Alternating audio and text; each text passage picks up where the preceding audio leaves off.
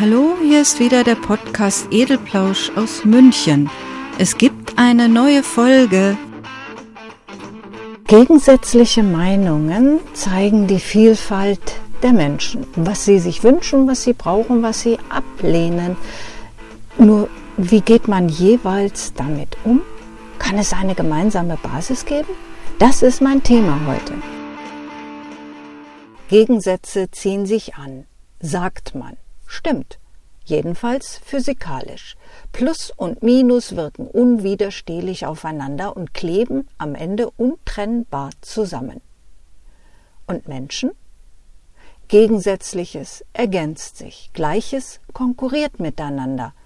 Dann sollte das doch hervorragend passen. Tut es aber nicht.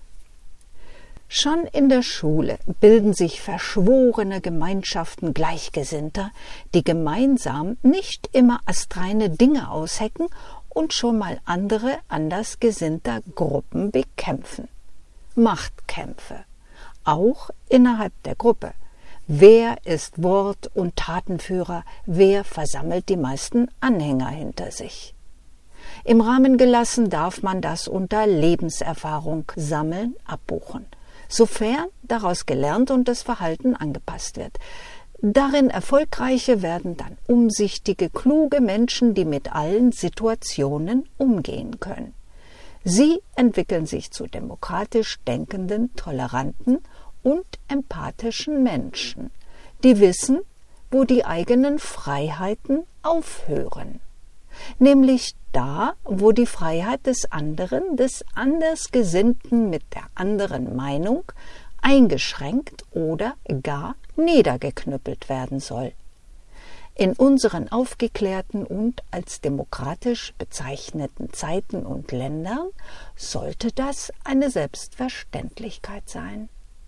Menschen gegensätzlicher Standpunkte müssen sich nicht lieben, sollten sich aber tolerieren und als Menschen respektieren. Jeder darf den größten Unsinn vertreten und die blödeste Meinung haben, sofern er nicht zu strafbaren Handlungen aufruft und anderen schaden möchte, liegt alles in dem zu tolerierenden Bereich.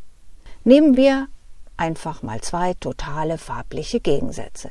Galle grün und Bonbon rosa kämpfen um den Zuspruch der Farblosen, die sich für ein Lager entscheiden sollen, die sich spinnefeind gegenüberstehenden dürfen und müssen für sich werben, quietschgrünen Blödsinn versprechen oder realistische pinkfarbene Pläne vorlegen, Verbote verlangen. Wer seine Farben auf die Farblosen versprühen darf, entscheiden später die Umworbenen.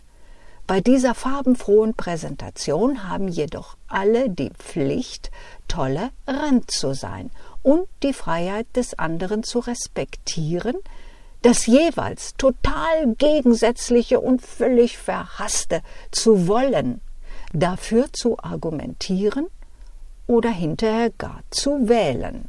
Was genau daran wird eigentlich nicht mehr kapiert.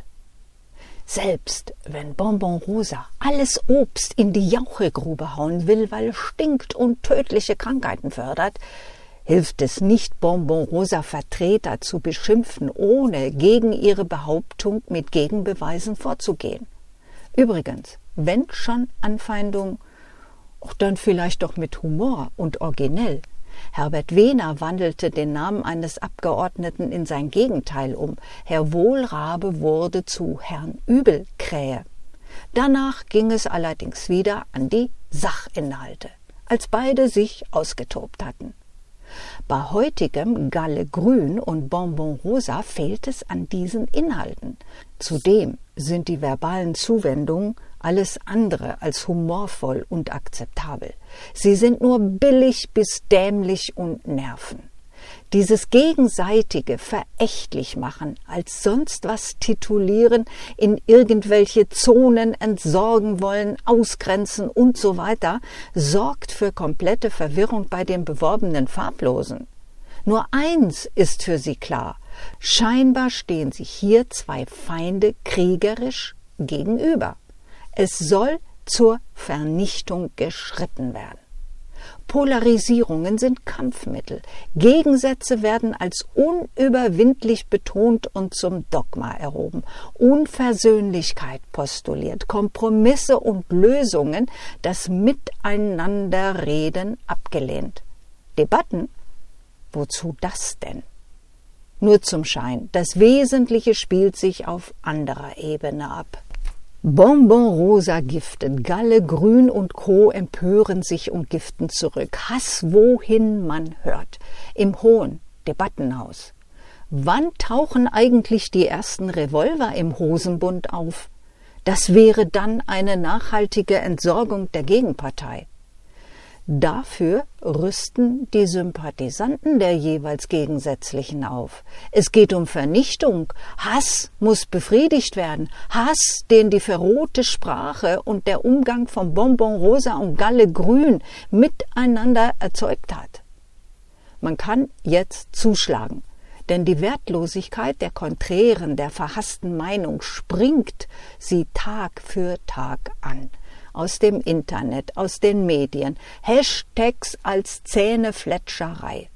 Gut, ich gebe zu, man bewegt sich eben auch gerne in seiner eigenen Filterblase, liest das, was einen in seinem Denken bestätigt, regt sich über die anderen auf. Gut wäre allerdings, wenn man diesen Vorgang bemerkt. Denn das ist der erste Schritt, nicht den Bonbon Rosas oder den Galle Grünen auf den Leim zu gehen. Äh, wo war ich jetzt? Ach ja, die Gegensätze, die sich ergänzen könnten, zu Kompromissen fähig wären, aber auch zum Hass aufstacheln können. Passiert es dann, heißt es, Gewalt geht gar nicht. So das Haus der Farbigen nachdem alle dort seit Jahren verbal aufrüsten, aufstacheln, in den sozialen Medien so richtig vom Leder ziehen, provozieren. Und zwar alle. Jetzt tat jemand etwas Strafbares. Wahrscheinlich von Sympathisanten. Ein tätlicher Angriff auf einen Vertreter der einen Farbe. So nicht, ist klar, aber und in einem solchen Aber steckt bei manchen immer, na ja, sind die vielleicht selbst schuld, aufstacheln und so weiter. Ja, und wann knallt es dann wo als nächstes?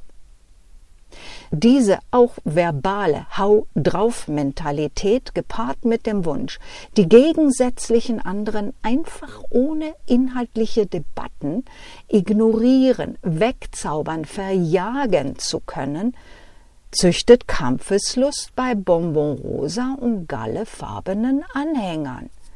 Ihrem Niveau entsprechend wählen die nun mal Gewalt als Argument auch so dämliche wie arrogante Einlassung in diesem Staat in irgendeinen Landstrich endlich Demokratie hinbringen zu wollen, verärgern die Farblosen in diesen Gegenden noch mehr. Abgesehen davon, dass solche Sätze eine freiheitliche und demokratische Gesinnung leicht vermissen lassen. Nochmal meine Frage, was ist an dem Satz nicht zu verstehen. In einer Demokratie ist die Freiheit, eine andere Meinung und Gesinnung zu haben, zu tolerieren und zu respektieren. Das gilt für absolut jede Meinung, egal wie edel oder wie blöd sie ist oder als solche gesehen wird. Erst wenn gegen Recht und Gesetz verstoßen wird, hört diese Freiheit auf. Liebe Politiker, jeder Coole, legt euch doch bitte endlich mal diesen Satz unter euer Kopfkissen. Vielleicht merkt ihr ihn euch dann wieder und kehrt zur Sacharbeit zurück. Das war's erst einmal, liebe Hörer. Vielen Dank für euer Interesse und fürs Zuhören.